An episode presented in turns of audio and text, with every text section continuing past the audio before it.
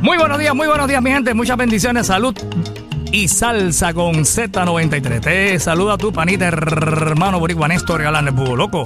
Y como todos los martes, siempre tenemos músicos de oro para todos ustedes. Entrevistando a los grandes músicos que son parte de la historia de esta música que nos apasiona, ¿verdad? De la salsa, del género de la salsa, pero también han grabado boleros, han grabado bomba plena y muchos hasta merengue de todo han grabado. Son músicos completos.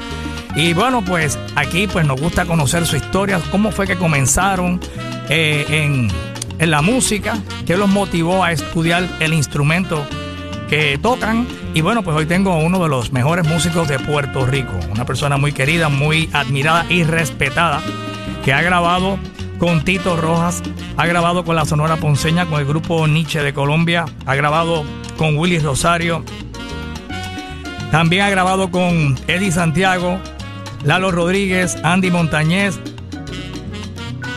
Frankie Ruiz, wow, Jerry Rivera, canciones como Ven, devórame otra vez de Lalo Rodríguez, Lluvia de Eddie Santiago, La cena inconclusa de Andy Montañez, El filo del pantalón de Marvin Santiago, No soy automático de Tommy Olivencia, Tú eres de Frankie Ruiz, Puerto Rico de Frankie Ruiz, Mi libertad de Frankie Ruiz, Esa niña de Jerry Rivera, de esos primeros grandes éxitos de Jerry, Amores como el nuestro, super éxito de Jerry Rivera, el bajista es nuestro invitado. También grabó con Rey Ruiz, Luna Negra, entre muchos más, con Tony Vega, esa mujer. Y bueno, qué gran honor poder tener a este músico de oro aquí con nosotros hoy, el gran Pedrito Pérez. Bienvenido, Pedro. Ah, aparte de todo lo que he mencionado por encinita, eh, es el, el bajista que más tiempo ha tocado en el Día Nacional de la Salsa con la orquesta del maestro Luis García, con la orquesta del Día Nacional de la Salsa. Todas estas grabaciones en vivo que ustedes escuchan con diferentes cantantes eh, que han estado en el Día Nacional acompañados por la orquesta del maestro Luis García. Bueno, pues el bajista es Pedro Pérez. ¿Cómo está Pedrito? Bienvenido. Saludos, buen día. ¿Cómo te bien? sientes? Bien, bien, estoy Qué- contento. Contento, qué bueno, qué bueno tenerte acá con nosotros. Eres de una familia musical, eh, tus hermanos. eh, lo primero que quiero, ¿verdad? Mencionarte ahora que estás aquí es mi más sentido pésame por la pérdida de tu hermano Bernie, un gran cantante, un gran talento, ¿verdad?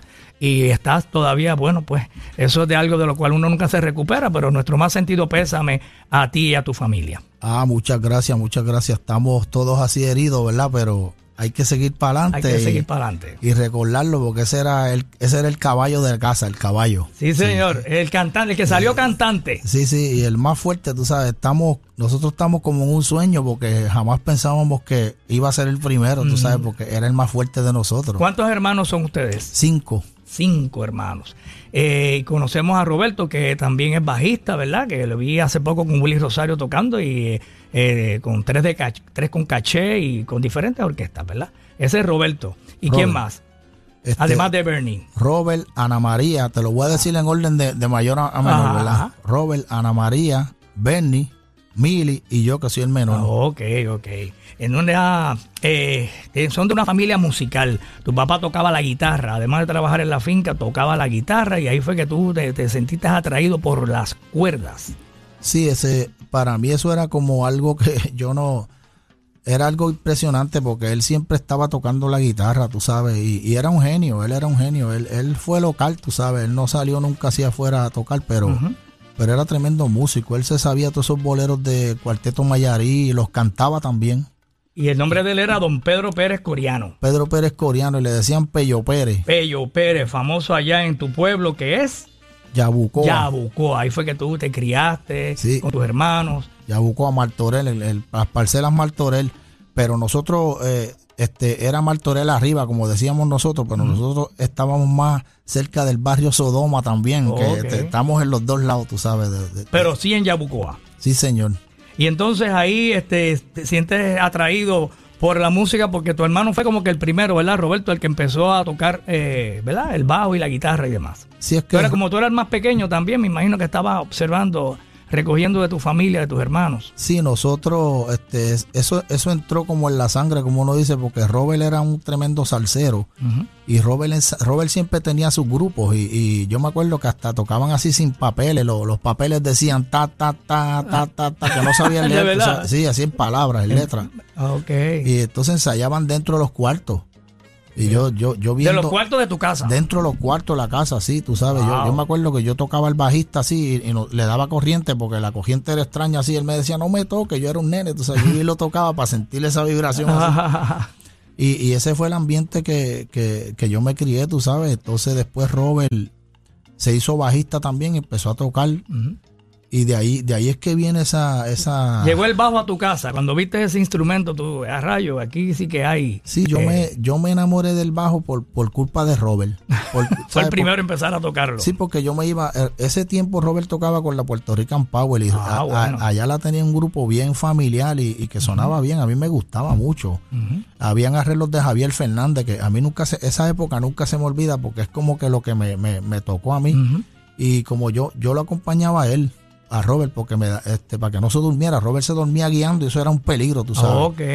Pero tú lo acompañabas y el que tocaba era él y tú eras pues, su acompañante eh, para asegurarte de que iba a llegar a casa. Sí, pero entonces llegó un día que, que ya yo estaba, ya yo tocaba guitarra porque yo tocaba guitarra desde niño también. yo, yo me acuerdo la primera vez que yo toqué en público fue en, mi graduación de sexto grado que le canté dos canciones a, la maíz mía con la guitarra. ¿Y las cantaste tú? Yo las canté y las toqué, sí. Ah, qué bien, en sexto grado. Oye, te eres atrevida, frente, atrevido frente a todos los en la graduación, sí, me ah, acuerdo de eso. Pero entonces yo viendo a Robert tocar, pasó algo que yo, ya yo era bajista porque yo me di cuenta de lo bien que él tocaba, del gusto que él tenía. Y yo, pues, ya yo era bajista en mi corazón, tú sabes. Yo le dije, Robert, yo quiero tocar bajo. y él cogió y me regaló un bajo que él tenía y un libro y me dijo, vete a practicar. Y así fue que yo empecé, yo, yo mismo así, como un autodidacta, yo solo así, parecía un loco, estaba todo el tiempo practicando así con el bajo. Siempre. Muy bien, muy bien. ¿Tenías que edad? Bueno, estaba en escuela elemental. Eso fue como a los 15 años. Como a los 15 años. Y entonces, ¿cuándo decides este, verdaderamente estudiar el instrumento? Por ahí mismo te fuiste, este, bueno, yo, ¿fuiste a alguna escuela, fuiste a alguna banda escolar o algo así? Bueno, en ese tiempo, ya como a los 16 años, entré a la banda, la maíz, la mía me pasó por el pueblo y yo escuché la banda y yo le dije, mira, llévame ahí. Y me llevó ahí donde Tilo Cruz, que era el maestro de banda ahí. Tilo Cruz hizo a, a, Caleco y a todos esos músicos de, de, esa área, tú sabes. Okay. Y yo fui para allá y el, el hombre me, me, vio así. Y yo, no, yo estoy tocando bajo ya un poquito, tú sabes. Y siéntate ahí. Y vino y me preguntó, ¿cuáles son las líneas? ¿Cuáles son los espacios? Y yo me quedé así bobo, porque me cogió sorpresa y después me, y después me, dejó. Y cuando me volvió a preguntar, yo se lo dije. Entonces él me puso a tocar tuba ahí, imagínate. que Eso, sí, eso le dicen el susafón, es una tuba bien grande, un instrumento bien grande.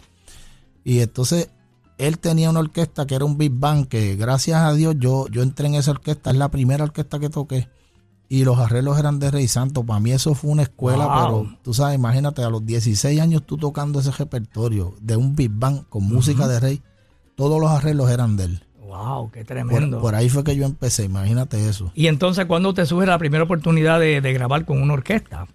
Bueno, pues mira, yo había grabado, después de esa orquesta, yo me fui con Guaracoa, que era un grupo que tenía Robert, que ahí estábamos los tres, estaba Bernie cantando también.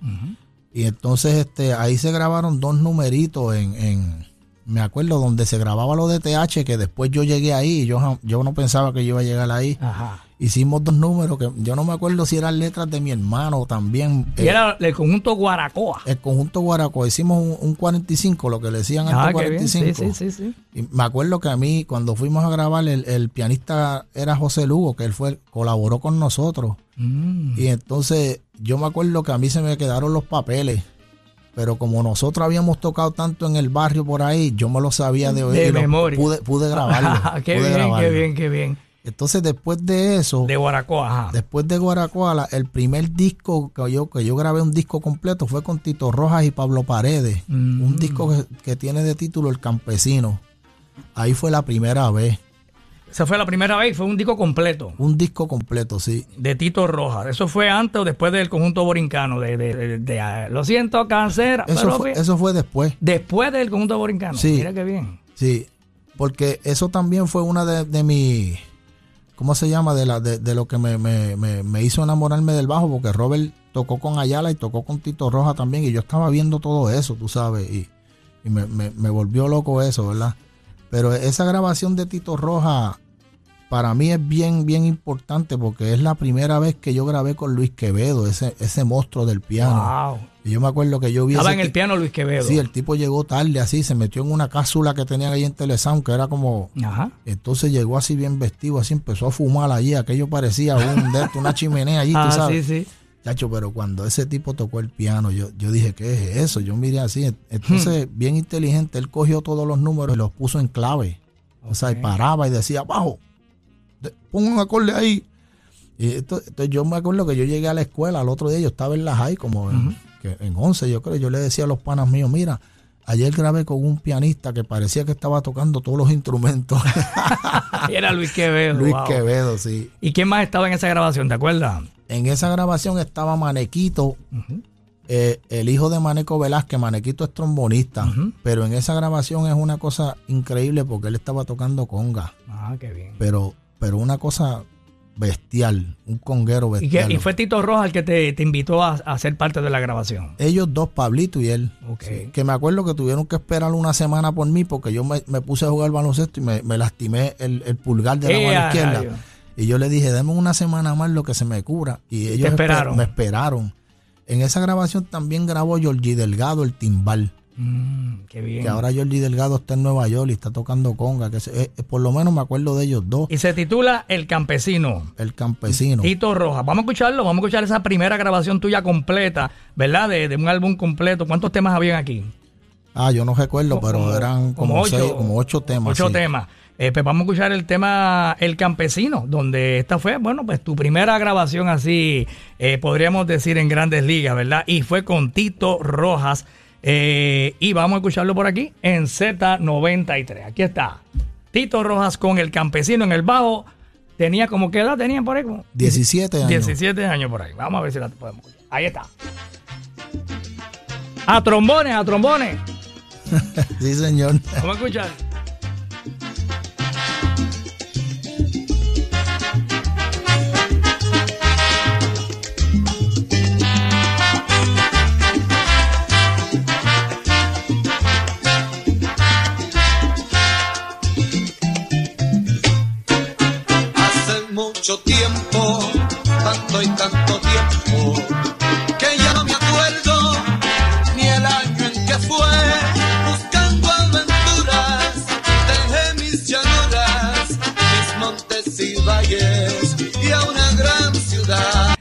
Estaba en el coro por ahí Tito Gómez. Y en el 3, Pablito Paredes. que era sí. el director, ¿verdad? El, El grupo era de él. El sí, grupo era de él. Hizo todos los arreglos él. Excelente. Oye, buen arreglo. Entonces tú me dices que esto vinieron unos colombianos y les gustó esa grabación, pero no les gustó los trombones y lo sacaron y lo volvieron a grabar con trompetas. Este disco tiene otro disco, sí.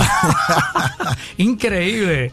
Y entonces, sí, o sea, debe ser una pieza de colección entonces, porque si hay el mismo disco, pero uno con trompeta y uno con trombones. tiene dos, dos discos, sí, dos versiones. Y después de esto, ¿qué pasó? Después de haber grabado con Tito Rojas, ¿qué pasó con Pedro Pérez? Bueno, de ahí, pues, este, yo este, seguí por ahí. Se regó la boca, había un gordito allá en Yabucoa que tocaba un montón y donde quieran comenzaron a llamarte. Pues mira, ahora que tú dices eso, ahora que tú dices ¿O tú eso, no eras gordito para ese tiempo? puede- yo no me acuerdo. no tanto como ahora, no Ok, creo. ok. No, pero tú en un momento dado hiciste un, un rebate tremendamente. Eh, tengo que volver de nuevo. no, te, te- te ves bien, te ves bien. La cosa es que yo, mira, en, en ese tiempo hay una, una, hay unas anécdotas que a uno le pasan que son Ajá. como que bien interesantes porque cuando en ese tiempo con Guaracoa, Ujú.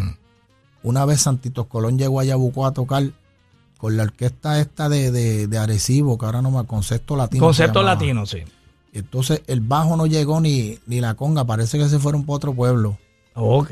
Y entonces, pues, el tipo le dijo, Cuco le dijo a Robert, Robert, toca, porque Robert ya había tocado con Santos Colón, con la Puerto Rican Power en, en los más del sol que lo acompañaban. Y entonces Robert le dijo a Cuco, no, no, no, deja que ese nene toque. Yo tenía 16 años. Y entonces, yo to- yo para mí eso fue como un sueño, porque yo toqué todo a primera vista el repertorio de Santitos Colón, Wow. ¿sabes? Y, a los 16 años, me acuerdo que en esa actividad tocó con nosotros Jan Duclerc, bien joven que Jan, Jan fue a tocar con Guaracoa a primera vista y tocó mejor que todos nosotros. Yo, ¡Eh, yo siempre le digo eso y él, él se ríe, tú sabes. Pero Ese es otro que tenemos que invitar para acá. Debe tener muchas historias muy bonitas, eh, Jan Duclerc. Eh, y entonces, ¿qué pasó? Ahí tocaste con Santito Colón y te, ya, qué emoción, tú, Ah, como me- una estrella como esa. Sí, al otro día yo me levanté como, como, como si estuviera en un sueño. Yo dije, Y a "Diache, primera vista. déjame ir a practicar de nuevo. Me, me- eso Te, me- te- te dio fiebre, te, te enfiebraste. Sí, sí, sí. ¿Y después qué pasó? Siguieron apareciendo oportunidades para trabajar con diferentes orquestas, porque mira que tú has grabado. Este, Bueno, grabaste con, con Roberto Ruena y su Apollo Sound, hasta con la Sonora Ponceña en un momento dado el tema percusión. Eh, con Grupo Nietzsche, ¿cómo se te da esa oportunidad de trabajar con Nietzsche? Bueno, me llamó Jairo. Me acuerdo que me llamó para ir allá a Miami a grabarle. Fui, yo fui con Cachiro. Eso fue en el 2000, creo. Y entonces hicimos un disco.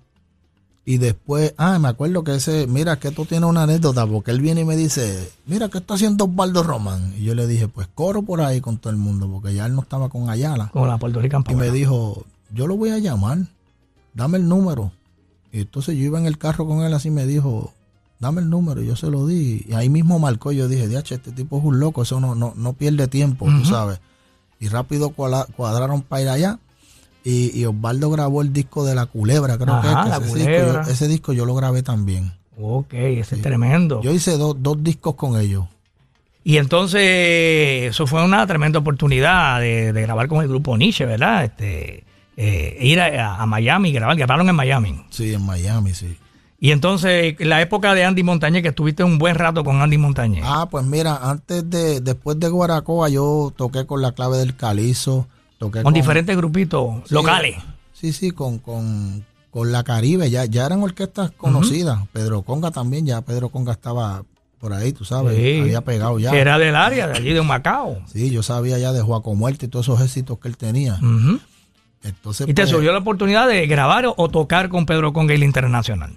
no llegué a grabar, pero toqué. Pero tocaste con él. Entonces de ahí paso a la orquesta de Andy Montañez y, y- y esto fue porque una vez en el colegio de Humacao hicieron un homenaje a los cantantes de Willy Rosario y le dijeron a Carlito Rondán que no fuera, que había un chamaco que iba a tocar el bajo, nada. Entonces un pana mío me llevó y entonces ahí Tony Vega y Gilberto me vieron y ahí, ahí es que lo que tú dijiste ahorita, que la voz empieza regó, a correr. se Mira, hay regó. un chamaquito en Yabucó allí. Que toca un montón. Sí, entonces Mario Ortiz me quería en su orquesta cuando salió del hotel para la calle, porque ellos se lo dijeron. Ujú.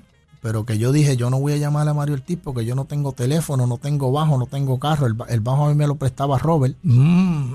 Y entonces, pues tú sabes, Y- y, o sea, tenías que prepararte para esa gran oportunidad. sí, pero entonces después apareció Andy Montañez y yo dije, esto no me lo quita nadie, me tienen que matar para no entrar en esta Eh, tiene que orquesta". aparecer el bajo, tiene que aparecer el carro, tiene que aparecer. Sí, lo más grande fue que Mario Ortiz, después que yo lo conocí, que ese es uno de los personas más... más Decente, ¿verdad? Sí, bueno, sí, más hombre increíble. bueno, sí. Él me dijo, Pedrito, yo te hubiera comprado un carro y te hubiera comprado un bajo. también". Qué, qué suerte, qué bendición Así- tremenda. así te dijo. dijo. Pero empecé con Andy, con Don Periñón y estuve tres años en la orquesta. Eso fue como que bien grande en mi vida porque yo estaba, tú sabes, enamorado de ese grupo y éramos como No, una familia. una familia. una familia. Oye, entonces eh, me cuenta que me lo encuentro curioso eso de Carlos Roldán, que era el bajista de Willy Rosario por muchos años. Le dijeron que no fuera a ese homenaje a los cantantes de Willy porque iba a haber un chamaquito que eras tú, el que pues. iba a tocar el bajo ese día allí. Eso fue Pichi, ese home- homenaje lo hizo Pichi, que tenía unas tiendas de zap- Él trabajaba en una tienda No de Pichi. Pérez, otro Pichi de No, para no, allá. otro Pichi que tocaba timbal con Guaracoa. Ok. Entonces, ay, yo no me acuerdo la- el nombre de la- las tiendas Kini, yo creo que era, Ajá. eso ya no existe. Kini Shoes, Kini Shoes. Él era el gerente. Ok. Y como él sabía que yo siempre estaba practicando, pues él me llevó los papeles y me dijo, mira, toma estos papeles que vamos a hacerle un homenaje a los cantantes de Willy. Y aparecieron por allí Gilberto, Tony Vega. Y acompañamos a la orquesta de Willy, pero era yo el bajista, tú sabes. ¿Y cómo Willy te recibió? O sea, la, la- la- No, no, Willy no estaba. Willy Rosario no estaba. Era, eh, Era tocando los temas, los temas de Willy. El homenaje era a Mario Viera, a Gilberto y a Tony Vega. Ok, ah, qué bien, qué bien. Me acuerdo que Ricky Rodríguez me vio así bien, bien, bien bobito, así me dijo, tú eres el bajista. Que tú eres el bajista. A veces es verdad que tú toques. Cuando te escuchó ahí se dijo, ah, sí. Digo, adiós, pero, Por alguna razón estás adiós, aquí. pero tú te sabes los temas, me dijo. Bueno, vamos a seguir conversando con nuestro invitado Pedrito Pérez, pero tenemos que hacer una pausita breve. Vamos a hacer una pausita breve eh, y luego pues seguimos eh, conversando con Pedrito aquí en Músicos de Oro en Z93. Regresamos rapidito.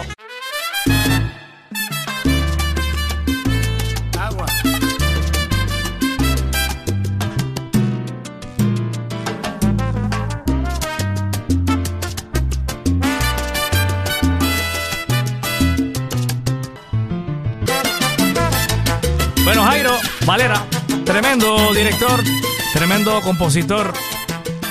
Grupo Nietzsche de Colombia que invitó a Pedrito Pérez, nuestro músico de oro, hoy aquí en Z93 a grabar en esta producción cantando Osvaldo Roman en la emisora nacional de la salsa. Oye, qué recuerdo bonito. Ah, Pedrito. Sí, señor. Grupo Nietzsche, lo que hiciste fue grabar, no fuiste parte de la orquesta en ningún momento, aunque sí eh, te invitaron eh, a ser parte de la orquesta, pero dijiste, mm, Sí, él me invitó, pero imagínate, es una decisión difícil. Tú tienes irte a que vivir a Colombia Sí, o, o a o estar donde- viajando sea, tú a. Miami. Y entonces luego de, de- de estar este con Andy Montañez, estuviste como tres años con Andy, grabaste con él La Sí. Cena Inconclusa, eh, todos esos temas. eh, me lo estás poniendo difícil, todo eso lo grabaste tú. Sí, yo lo que lo, yo me fui de la orquesta porque llega un punto, tú sabes, yo estaba joven todavía. En, en esa orquesta cuando yo entré yo tenía 19 años, Wow, con Andy Montañez, muchachos. sabes. Y entonces Y pues eso era un sueño tuyo, imagínate, estar con Andy Montañez, como me dijiste hace un ratito que, wow, llega Andy Montañez, no se le puede decir que no. no, no, ahí había, y- que- y- había, y- había que matarme para no estar, estar y en ese entraste grupo. ahí, eso fue como una escuela para ti, estar ahí con, con rodeado de, porque Andy tenía tremendos músicos siempre, Sí, ha ahí tenido muy ahí- buenos ahí músicos. fue que yo empecé a viajar y todo y me conocieron, porque de ahí fue que de ahí fue que entonces yo empecé a grabar con TH. Yo me acuerdo que un día tocamos en un sitio ahí, Periñón me dijo, mira, mañana llégate a las 9 a grabar te- a- con, con Julio César, con TH. Y yo, de verdad, sí, sí, te, te están esperando allí. Y grabaste con Periñón el tema La Fuga, Oh, sí. La Fuga de Sí, Luisito eso- Carrión. Eso, y eso fue después, sí. sí. antes de eso ya había grabado con Periñón. Yo creo que sí, que había grabado un par de cosas. ¿O era que ibas a grabar allí en TH con diferentes... No, no, cua- cuando, estábamos con Andy Periñón llegó a hacer cositas él también. Ok, tú ah, bueno, sí, porque Periñón fue director de Andy. Sí. Ok, seguro que sí. Y entonces estás ahí trabajando con TH, eh, que es la compañía disquera, y entonces pues surgieron muchas grabaciones donde participaste. Sí, mira, el que me recomendó a mí en realidad para TH fue Tito Rivera, que yo sé que tú le entrevistaste una Sí, vez. aquí. Tito ese es uno Rivera. de, uno de mis arreglistas favoritos, Ah, no, la verdad. tremendo, bravo. Y entonces yo llegué, yo tengo una anécdota de eso, ¿sabes? Cuando yo llegué a grabar allí, estaban haciendo un disco de Malvin que, que yo hice dos, como dos temas nada más, yo creo. O un tema, un tema que se llamaba como un cañón, creo que era. Ajá. Pero entonces estaba el bajista que había grabado el, eh, el regreso de Mambrú, era Carlos Rondán. Y para ese tiempo Carlos Rondán era uno de mis ídolos, tú Claro, sabes. claro. Y cuando yo llego a grabar allí, que Jimmy Díaz, el ingeniero, puso ese tema y lo habían grabado la- el día antes, creo. Y yo oí eso y yo le dije, Diache, ese es Carlito, ¿verdad? Uh, a mí no me suena el bajo así, brother. Y él me miró y yo le dije, chacho, yo me voy. Me dijo, ¿cómo es? Yo le dije, no, no, chacho, yo me voy. Yo me puse bien nervioso, porque yo nunca había grabado con esa gente, tú sabes. Ajá. Y me iba a ir de verdad. Mira lo que es el- el- la cosa, el respeto que yo le tenía a esos bajistas. Yo me Claro. iba a ir. Y Jimmy quitó la grabación y me dijo, siéntate ahí, nene, que aquí te están esperando, están contando contigo, no te atrevas a irte, tú sabes. Y, y ahí y grabaste. ¿Y qué, qué grabaste en ese momento ahí? eh, ese yo grabé el de Malvin como un cañón, creo que se llamaba el un tema. tema de Malvin. Sí, y entonces... Y grabaste el filo del pantalón, con el filo del pantalón de esa Eh, eso, producción. Eso de- fue mucho después, ya yo había grabado muchas cosas, pero lo primero, primero también que yo grabé con, con TH fue con Eddie Santiago. Y fíjate que no fue lluvia, que ese, yo grabé lluvia que pegó mucho. Ajá. Pero yo grabé un número que se llama El Volcán de Amor también, creo que era. Ok. Que fue como dos números de relleno que yo hice en el disco Tú me quemas. Mm. Eh, sí, en ese Pero en Lluvia ese lo grabaste tú, que eso fue pues, Sí, después. ya- ya yo estaba eh, ya ese fue otro disco, el segundo disco de Eddie. Sí, ahí, ahí yo eso lo grabé completo, sí. Wow, tremendo. Y con Lalo grabaste el álbum Ven, Devórame otra vez, ¿verdad? También. Sí. Eh, y esa experiencia con Lalo grabando eso, que después se convirtió, imagínate, en un super éxito de, de, de Lalo, un clásico de clásicos en la Oh. música romántica. Sí, eso era eh, una, unas tremendas grabaciones porque, bueno, para mí, tú sabes, yo estaba tocando al lado de Jimmy Morales, al lado de Baby Serrano, este, al lado de César Concesión, ese, ese pianista, tú sabes. Yo decía, diache, mano. Entonces esas grabaciones eran bien, estaba Tommy Villarini y toda esa gente, Cuto Soto también dirigiendo los arreglos. Y eso era, era, era una cosa bien, bien, bien importante para mí, tú sabes, porque yo decía, diache, yo estoy aquí grabando con, con estos tipos a la vez ahí, tú sabes. Bueno, por el gran talento que Dios te dio, ¿verdad? De ser un extraordinario músico. Un gran lector, ¿verdad? Eh, y el bajo es un, instrumento que no es, no es fácil. eh, me imagino que es complicado eh, tocar el bajo. requiere mucho estudio. Bueno, estás haciendo mira, dos cosas diferentes, ¿verdad? En cada mano tiene una función diferente, como el piano. Lo que pasa es que el bajo, tú sabes, yo le digo a los estudiantes de conservatorio, yo les digo, mira, cualquiera no puede tocar bajo porque para tocar el bajo tiene una, necesitas una concentración. Ujú, Tú sabes, porque el bajo tú tienes que estar bien concentrado porque es como un piloto de un avión, ujú. que cualquier descuido se vas a estrellar, tú sabes. y, y el bajo tiene que estar así, es como cargando toda la orquesta. cargando toda la orquesta. Cuando y- uno está en una, en un, eh, viendo una, ¿verdad? Una presentación de una orquesta y de momento hay un problema de corriente y se va el bajo. Ah, chacho. Eh, ahí es que tú te das cuenta de lo importante que es el bajo en una orquesta, sea de la orquesta, de la, la orquesta que sea. Eh, se va el bajo y se queda como ese, ese vacío. Sí, sí, y, tú tocas una nota mala y todo el mundo mira para atrás, no pueden evitarlo porque tú sabes, tú mira todo el mundo para atrás, Dios, ¿qué fue eso? Porque imagínate, es, es- es como que la raíz de todo, tú sabes. lo es el que carga todo. todo. la- Sí. Y entonces, eres maestro también entonces de, de- de bajo, actualmente. En el conservatorio yo, yo no soy maestro de bajo, de, estoy, es de conjunto, tengo cuatro conjuntos ahora. Oh, Sí. junto. Conjuntos de, la, de, Latin, de Latin Jazz y de Jazz. Ok, en el Conservatorio de Música, Sí. dando clases de conjunto. ¿Y cómo es eso de clases de conjunto? ¿Qué es lo que uno aprende ahí? Bueno, ahí este aprendemos, aprendemos a tocar, que tú sabes, a tocar bien, a acompañar bien, a improvisar. Ok. Y a tocar en, en, en grupo, tú sabes, Mm, y aprender también temas, temas del, del repertorio de jazz y eso y de, y de latino, que, que es lo que ellos se van a encontrar por ahí en la calle, tú sabes. Tremendo, tremendo. Oye, y entonces estuviste con Andy y luego eh, vi por ahí que también grabaste con Willy Rosario el álbum Gracias Mundo. No, ese, ese, no, ese, ese número es este Mi Mundo, creo que se llama, que lo, Mi can- Mundo. lo cantó el hermano mío, Bernie, Ah, ok, Eh, ok. esa- esa eso fue con Willy Rosario. con Willy Rosario. Esa grabación se llama Viva Rosario. Viva, viva Rosario. Si yo tenía como 22, 23 años. Eso, eso para mí también fue una, chacho, es que todo tiene una, tiene una anécdota y una historia, porque cuando yo me paro a grabar eso, y, y yo llegué temprano y conecto mi bajo ahí, qué sé yo, y de momento se para de fre- frente a mí Bobby Valentín, y yo, y yo miré y dije, ¿qué hace este señor aquí? Imagínate, yo por poco me voy corriendo y digo, "Pues, ¿qué- qué- ¿pero qué es El esto? respeto y la admiración. Porque él era el director de la grabación Ok. y se paró frente a mí ahí y yo tocando y él frente a mí con los dos los dos de frente así yo decía ay Dios mío pero qué es esto Tú sabes. Y Yo- no te pusiste nervioso, pero hiciste el trabajo. sí yo me yo ahora pienso diache la verdad que, que me atreví tú sabes A hacer- tocar. imagínate Y, y Bobby observándote a ver cómo era, si Sí. hacías el trabajo como lo ¿no? él quería. entonces entonces yo cogí un masterclass en esa grabación porque fuimos es la primera vez que yo grababa un estándar de, de, de jazz que se llama Wave que es, es un estándar pero es, es este brasileño tú sabes un bossa nova Y entonces yo empecé a tocar así, como si estuviera tocando una salsa así, así a lo loco, así. Y de momento Willy, para que vea que, que, esa- que esos maestros saben. Ajá. Y tú sabes, Willy paró y le dijo a Bobby, Bobby, checate el tumbado del bajo. que está por ahí, está en otro Sí, sí, viaje, sí. está en otro lado. Entonces vino Bobby y me dio un masterclass, me enseñó y me dijo, mira, esto se hace así, así, así. Eso, eso es una cosa que nunca, nunca me olvido de eso. Que Bobby me trató como si fuera su hijo en esa grabación. Qué tremendo. Y en el tema con Roberto Roena grabaste eh, R más R, que lo canta Luisito Carrión. Ajá. Ahí Es- estuviste en, en- con Roberto Roena, grabaste. Sí, ese disco es de. Ese, ese tema yo lo grabé en un disco que se llama El pueblo pide que toque, pero no salió en ese disco, sale en otro disco que hubo, que hay después. En 1997, creo que se llama el disco. Ajá. De Roberto Roena, cantando Luisito Carrión, Tempo Alomar. Este, y entonces ahí también grabaste con Roberto Roena en ese momento. Con Roberto, sí, porque yo estuve en, en esa orquesta cuando se tocó lo de lo de Bellas Artes. Pues yo estuve ahí, me, me llamó Raymond Rosó para el grupo y yo fui.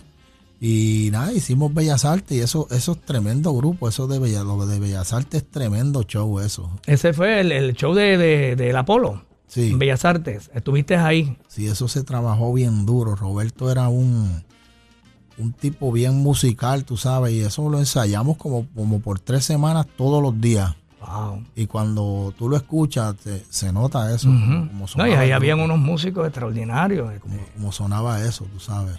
Y entonces con Tito Rojas tuviste también, volviste a grabar con Tito Rojas, El Gallo No Olvida. Oh, sí, con, con MP grabé dos o tres cosas. Me, me acuerdo ahora de ese tema que, que, que fue uno de los que sonó bastante ese, pero grabé dos o tres temas con él. Con Manolo Lescano, Gra- eh, por si grabé- acaso. Yo grabé el disco de Navidad de Tito Roja también. Ese. El disco de Navidad, buenísimo. Ah, que son una joya, tremenda, tremenda grabación. Eh, Quiero morir en tu piel de Willy González, percusión y, y percusión con la Sonora Ponceña, grabaste ese, ese, ese tema. Sí, ¿Qué yo- pasó con el bajista de la Sonora en ese momento? pues yo no sé, tú sabes. Pero te invitaron a ti a grabar. eh, Papo me invitó a grabar eso. El- ese es el disco que se llama On Target. Ah, es correcto, sí. Sí. Y ahí está el tema Fea también de la versión de la Sonora Ponceña.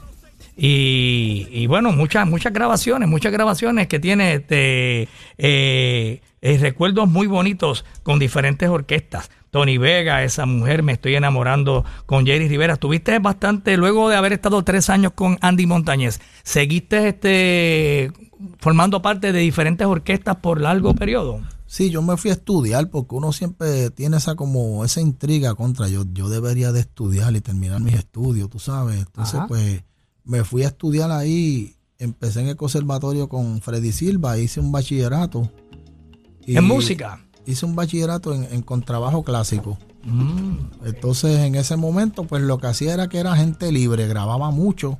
exacto, sí, porque veo que has hecho muchas grabaciones. Sí, porque era, era freelance y yo iba y grababa. Entonces, pero Cobrabas y vámonos. Sí, y pero- no te vas eh, fijo en una orquesta. Pero fíjate, estuve fijo con Tony Vega dos años, del, como del 90 al 92. Y de ahí para abajo también tocaba con, yo me acuerdo que toqué con Tommy Olivencia mu- muchas veces, viajando y todo, hice unos viajes y todo, toqué con Olivencia también. Tremendo, tremendo. Y con todo el mundo, porque es, un freelance, tú sabes, que está aquí, allá, allá, allá, tú sabes. Y como tocas lees rápido, este, tocas bien y eh, lees a primera vista, pues eres tremendo recurso para un director que quiera grabar, ¿verdad? Así que vamos a una pausita, pero antes vamos a escuchar uno de los temas que grabaste con Tony Vega, esa mujer. Ahí estás tú en el bajo. Vamos a escuchar aquí a nuestro invitado músico de oro, Pedrito Pérez, en Z93. Lo escuchan aquí con Tony Vega. En Z93.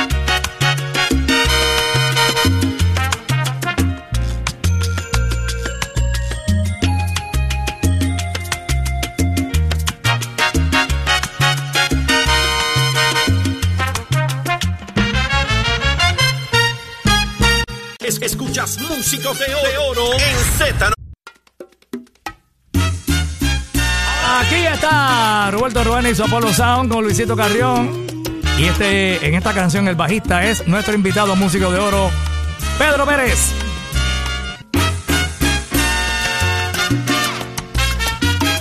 Bueno, tremendo clásico, Roberto Ruena y su Apolo Sound, 1997, cantando Luisito Carrión.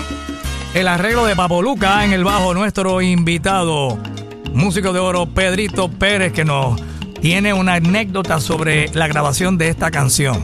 Pero antes, recuerda que estás con la emisora mundial de la salsa, Z93 WZNTFM en San Juan, WZMT FM en Ponce y WIOB en Mayagüez, cubriendo todo Puerto Rico en cadena Z93, como todos los martes a esta hora, Músicos de Oro, nuestro invitado Pedrito Pérez. También nos escuchas en la música app en todas partes del mundo. Y recuerda que esta entrevista se graba y luego la entras a la aplicación, la música app y la puedes escuchar más tardecito ahí en el postcat El Búho. Bueno, eh, Pedrito, tremendo, tremendo tema. Y me contaba, bueno, que el arreglo de Papo Luca y entonces esto eh, se grabó para un disco anterior de Roberto Roena, pero no se sabe por qué no se incluyó en aquel. Y entonces la pusieron en este, en este álbum 1997 donde el bajista era Polito Huertas, Sí, fue el que grabó el bajo, pero esta canción se quedó del disco anterior y aquí estás en el bajo tú. Ajá. Y te recuerdas que eh, grababas el piano y el bajo fue lo, lo primero que grabaron de este, de este tema. ¿Cómo Oh, es sí, eso? sí, porque MP grababa así, le, le- eh, ¿sabes? Todo el mundo tiene su manera de grabar y Mm. MP grababa bajo y piano adelante, con una maquinita, con un clic. Ok. Y entonces el arreglo era de, es de Papo Luca, Y estaba Y- Papo y tú solitos ahí en el Papo y estudio. yo solo, sí. Entonces siempre grabar con Papo Luca es una aventura porque él es bien creativo. Entonces me dijo, mira, tócate este tumbao, tu, tu, tu, tin, pum, pim, pum, pum. Y yo toqué ese tumbado y ese- eso a todo el mundo le gusta esa canción. Los músicos son, son locos con En ese el- eso es en el área del coro, en el primer coro, ¿verdad? Ajá. Y él me cantó ese tumbado y así lo grabamos y chacho, y eso... O sea, que no lo estaba leyendo, fue que Papo te lo dijo así de boca. Me, me dijo que, que tocara ese tumbado. sí. Túmbate tu- este tumbado. Sí. Y ese fue el que se grabó. Porque ese es arreglo de él. Y después en el otro coro, que, que cambia el coro, pues entonces. Llegó el Apo. Ahí, Ajá. ahí se fue con otro tumbado también. Ajá. Pero eso, fíjate Todo que creativo de Papo Luca. la- las grabaciones, fíjate, el, uno de los que empezó con eso de poner la maquinita para grabar fue Cuto. ¿Y cómo es eso de la maquinita? Eso es como un, el, el click como un reloj, como un reloj. Sí, el click track que lleva taca, taca, taca, taca, taca, Ok. para que no se corran los números, porque Ok. tú sabes. A, a- a lo mejor hay gente que no le gusta eso, porque es bueno que el número se mueva un poco, pero para que, tú sabes, para que se mueva. Y obviamente la maquinita no se escucha, la escuchan ustedes los músicos. O sea, la maquinita no se escucha en la grabación. No, no, eso se, eso lo quitan. Pero fíjate que yo, yo, yo me acuerdo ahora hablando de eso, que yo grabé con Cuto con Jerry Rivera. El primer disco de Jerry Rivera ese, esa niña es que se Esa llama. niña, sí que está esa niña. Entonces yo me acuerdo que esos temas yo los hice yo solo con la maquinita porque yo llegué a grabar y no llegó nadie. Parece que no se pusieron de acuerdo. y yo llegué, yo llegué a Ochoa a grabar solo. ¿Qué a rayo? Y Cuto dijo, no, no, eh, como él llegó, pues que grabe él solo. Olvídate, yo dije, Cuto, pero yo solo, sin piano ni nada. Y así se grabó el bajo. Así se grabó. se grabó sin piano ni nada y, y, y quedó O sea, bastante. ya tú tenías todo lo- el arreglo, obviamente estás leyendo de todo. Sí, sí, pero es bien difícil porque, yo, no- solo estoy tocando solo para afinar un bajo así solo. Imagínate y, tú. y quedó bastante bien, gracias a Dios. Se, se- Y grabaste toda esa producción de Jerry, esa, ese el álbum. primer completo. álbum, sí, bueno, grabé. Yo he grabado en casi todos los discos de Jerry, pero ese fue el- la primera producción. Ese, ese fue el segundo El disco. de segundo Jerry. disco, sí, porque el, el primero no, no pasó mucho. Sí. Y el segundo fue que pegó con Dime tú, dime Ajá. tú. Y esa niña, rara, que va, vamos a tocarla, vamos a tocar esa niña de Jerry Rivera. ¿Llegaste a tocar con Jerry en algún momento o simplemente grabaste en esta producción?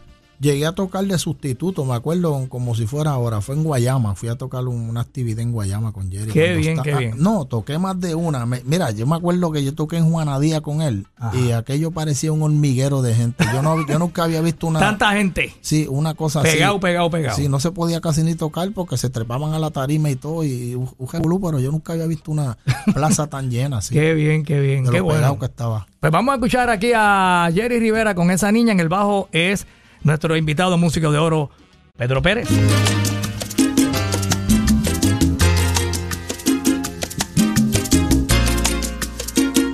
Nuestro músico de oro, Pedro Pérez, aquí en Z93. Oye, Pedrito también grabó con Frankie Ruiz el álbum Mi Libertad. Vamos a escucharlo aquí en la emisora nacional de la salsa Z93.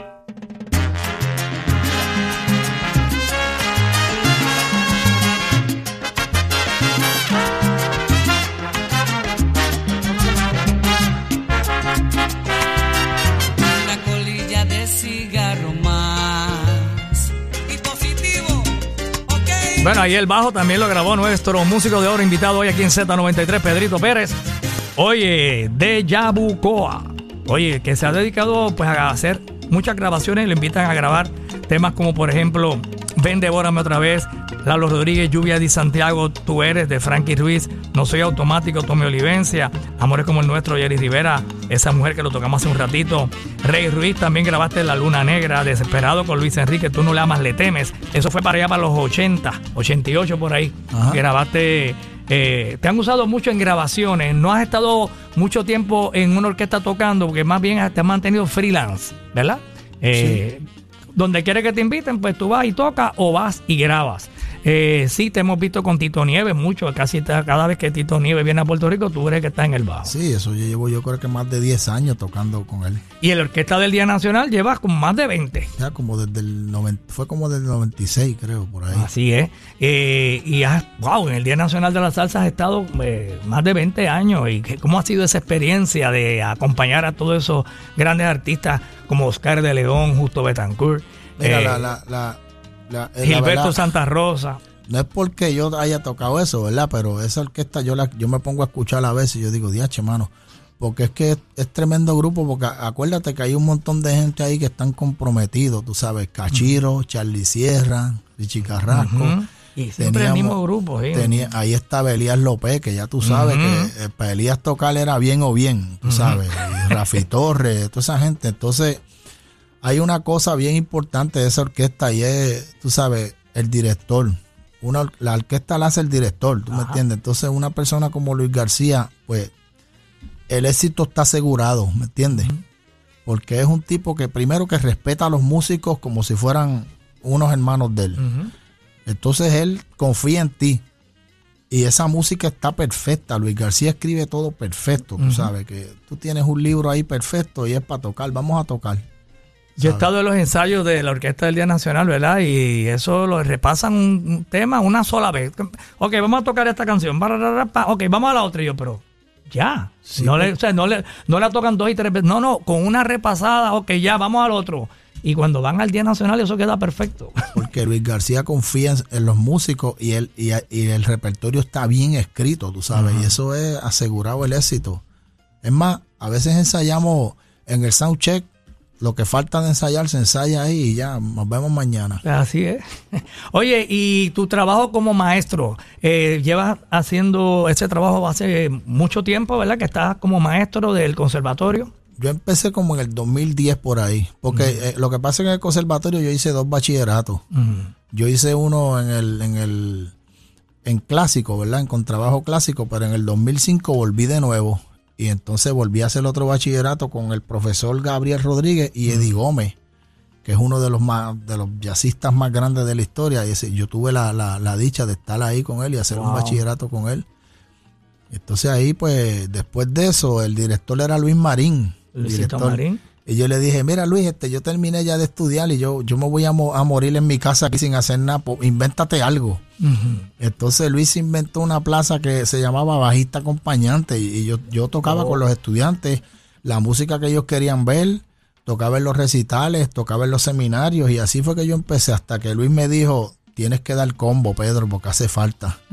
Y yo le dije, uy, no me hagas eso, Luis. Dar me dijo, combo. es que tienes que dar combo, tú sabes. ¿Combo como- es? Sí, porque tú eres el director de, ya, en- de un, ya de un grupo y tienes que ver cómo tocan todo, tú sabes, es más difícil. Claro. Pero mira, lo empecé a hacer y, y- y a mí me gusta, tú sabes, me gusta porque yo estoy aprendiendo un montón ahí, estoy ayudando a, a los estudiantes y cuando tú Mucho ves, talento, ¿verdad? sí, cuando tú ves que un estudiante toca mejor, tú te sientes orgulloso, tú dices, diache, mira, está tocando mejor porque yo se lo dije, tú sabes, y estuve ahí. Y estudió y está practicando. Sí, que ese es Y el está propósito, siguiendo las, el- instrucciones. Muy buenos músicos jóvenes hoy que, que están por ahí desarrollándose y muchos de ellos hasta cantan y todo. Y, eh, y en diferentes instrumentos. Así que debe- me imagino que para ti como maestro es, es un orgullo.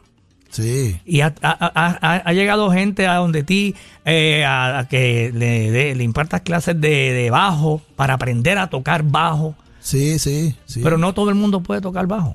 O, o todo el mundo puede dar su acompañamiento ¿verdad? en el bajo. bueno, Es hay un que, instrumento complicado. hay que ver, ¿no? Este, si tiene el talento lo puede hacer, tú sabes. Y lo que yo dije que es como la concentración, eso tiene que ver como la, la con la personalidad, tú sabes también, ¿ves? Qué bien, qué bien. Y una vez me dicen que estabas dando clases de bajo, a- tenías unos estudiantes y de momento se apareció Boy Valentín allí eh, a tomar una clase o a... a- Ay, Dios mío. ¿Cómo fue eso? fue- ¿Cómo fue?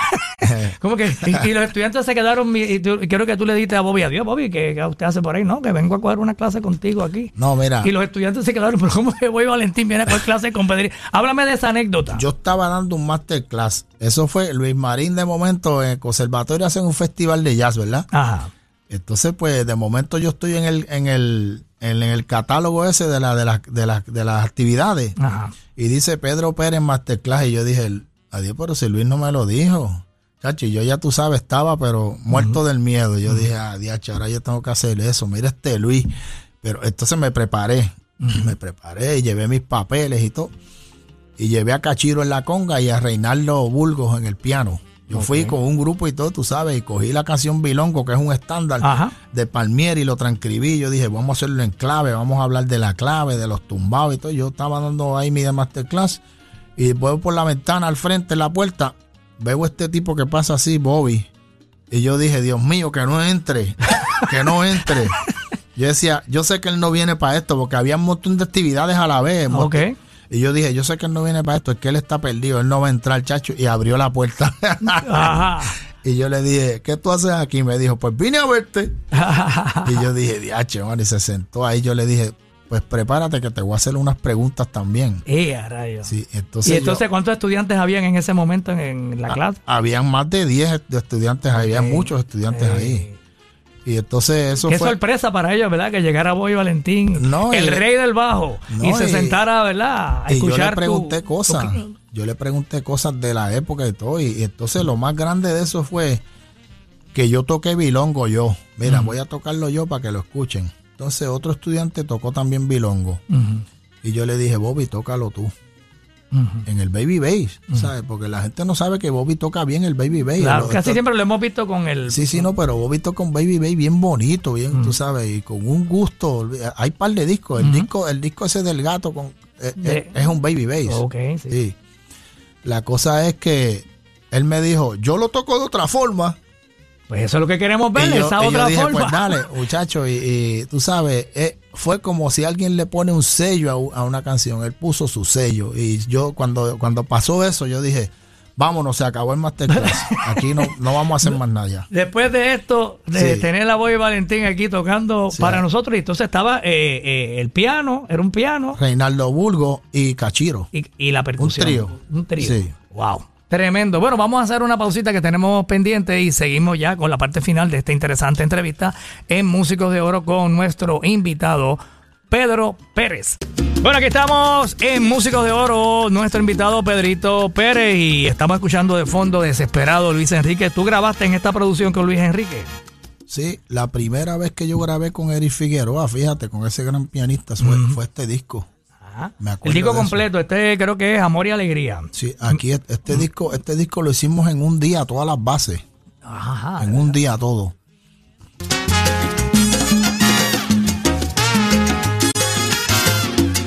Bueno, ahí está Luis Enrique en el bajo, nuestro músico de oro invitado hoy, Pedrito Pérez, aquí en Z93.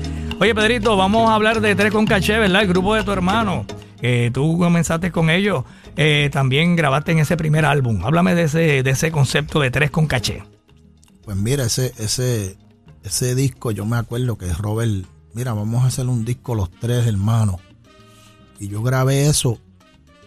Nada, yo lo grabé, tú sabes. y me acuerdo que Lugo, Lu- Lugo hizo, hizo el piano y, y nos hizo un arreglo, un número que se llama Pobre de él, él hizo el arreglo. ¿Ok? Y entonces, nada, yo, yo creo que yo me fui para un retiro que yo iba y de momento Robert llega a casa y me dice, mira, esta es la grabación para que la oiga. Y yo dije, diablo, Robert, eso se oye bien. Yo no sabía que ese disco iba, iba a quedar así, tú sabes. Y era cantando tu hermano, Sí. eh, Bernie, eh, y entonces eh, tu hermano Roberto tocando Robert estaba tocando el 3 ahí. a el 3 y Sí. tú en el bajo. Sí. Qué interesante. Y entonces el arreglo es de Eric Figueroa que grabó el piano.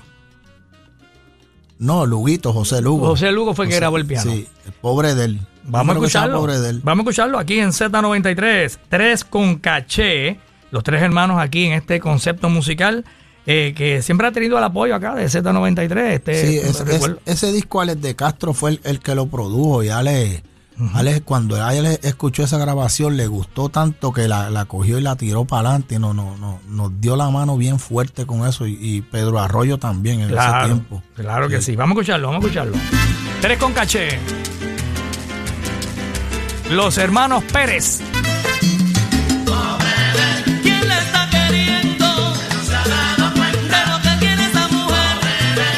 Tres con caché. Los hermanos Pérez. Ahí nada más, oye, tremendo numerito cantando Bernie Pérez, que lamentablemente recientemente falleció, tremendo cantante y contratista, un gran ser humano, el querido Bernie. Y bueno, pues aquí está su hermanito menor, Pedrito, nuestro músico de oro invitado hoy aquí en Z93. Oye, Pedrito, eh, tiene que dar clase, eh, Pedro trabaja en el conservatorio, tiene que dar una clase a la una de la tarde, vas a llegar un poquito tarde. Pero nada, le, le hemos pasado bien. Sí, señor, yo voy a llegar como quiera. Vas a eso- llegar como quieras. Así que dile a tu yo ya mismo voy por ahí. Eh, oye, Pedro, eh, buen, buen tema este, el conjunto 3 con caché también.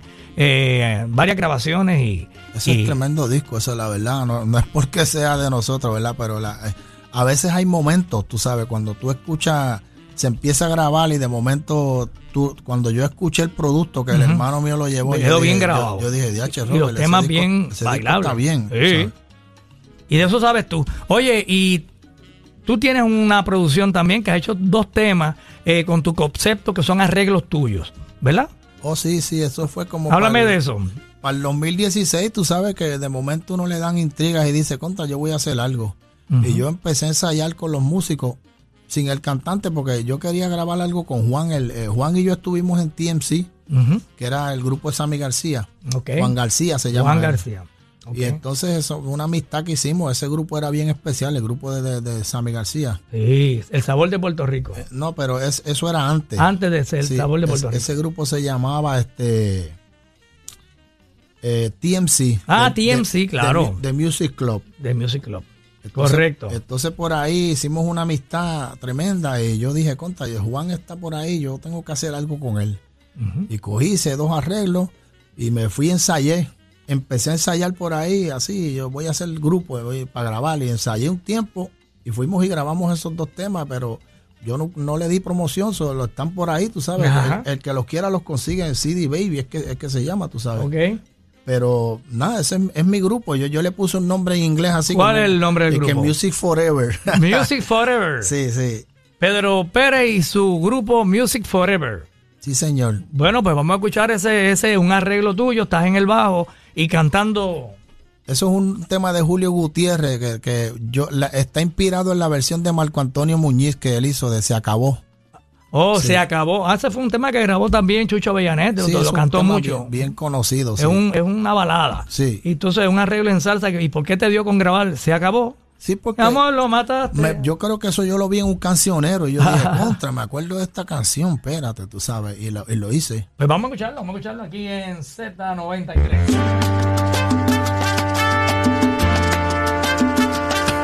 Y el arreglo es de Pedrito Pérez. Se acabó. Mi amor lo swing. Pedrito Pérez. De Yabucoa. Con sabor boricua. Orgullo boricua. Ahí nada más. Oye, tremendo. Te felicito, Pedrito. Bueno, de verdad. Eh, entonces fueron dos temitas nada más. O sea, no has podido completar la, la grabación, pero ahí hay dos temitas y que lo quiere escuchar lo pueden disfrutar ahí a través de, de una plataforma de música que nos mencionaste, ¿verdad? Ajá, CD Baby, sí. Ahí lo pueden buscar. Así, lo, así aparece Pedro Pérez. Sí, Music Forever. Music Forever. Tremendo. Bueno, Pedrito, se nos acabó el tiempo. Eh, gracias por estar con nosotros hoy en Músicos de Oro. Las personas también pueden escuchar esta entrevista luego. Más tardecita, más tardecito va a estar en, en la música app. Y bueno, Pedrito, te deseamos como siempre mucha salud, muchas bendiciones. Hoy vas a estar en Boroní allí tocando con... Sí, vamos para allá hoy, sí, a las siete y media. sí. Vaya. Eh, ¿Y algún otros planes que tengas en estos, en estos días? ¿Tienes alguna grabación? ¿Tienes algún viajecito? ¿Está la cosa tranquila? ¿O No, de que el- estás con tus clases en el conservatorio? Eh, yo siempre toco, este, el- los jueves toco también con, con un saxofonista de jazz Ajá. grande que se llama Luis Horta. ¿En dónde? Estamos tocando en la placita también, en un sitio que se llama El Chicharrón. Ah, qué bien. Eso es ya otra cosa, porque estamos tocando swing, tú sabes, y eso. Ok. El viernes voy para el terruño con Javier Oquendo, el conguero. Ah, qué bien. El sábado estoy con Carlos Pagán en un sitio que se llama Música. Ah, sí, eh, allá en, Punta Las Marías, por allá. Sí, y por ahí, pues, en, en la escuela y lo, lo que aparezca. Bueno, y- pues felicidades, Pedrito, que estás activo y trabajando, que es lo importante. Así que estamos muy orgullosos de ti. Gracias por estar acá en Músicos de Oro en Z93. Gracias a ti, Búho, por este esto que estás haciendo es bien importante porque a veces los músicos no sabemos lo importante que es lo que hacemos, ni, ni, ni lo, lo importante que es llegarle a alguna gente, inspirar, inspirar a los demás, tú sabes, a los jóvenes en especial. Y nada, yo te lo agradezco eso, de verdad te doy las gracias. Ah, no, muchas corazón. gracias a ustedes por existir, a ustedes porque hacen un trabajo extraordinario y, y todo lo que tú has grabado, que lo escuchamos todos los días, me imagino cuando tú vas en el carro y ahí estoy yo en el bajo. Y de momento sale una canción de Eddie Santiago, ahí estoy yo tocando el bajo. Y sale una de, ahí estoy yo. sí, a veces salen tres o cuatro canciones corridas y tú eres el que está tocando el bajo y la gente no lo sabe. Así mismo es. Así que muchas felicidades y gracias por tu gran aportación a la música latina y a este género que nos apasiona, que es la salsa. Sí. Tremendo, tremendo. Pedrito Pérez,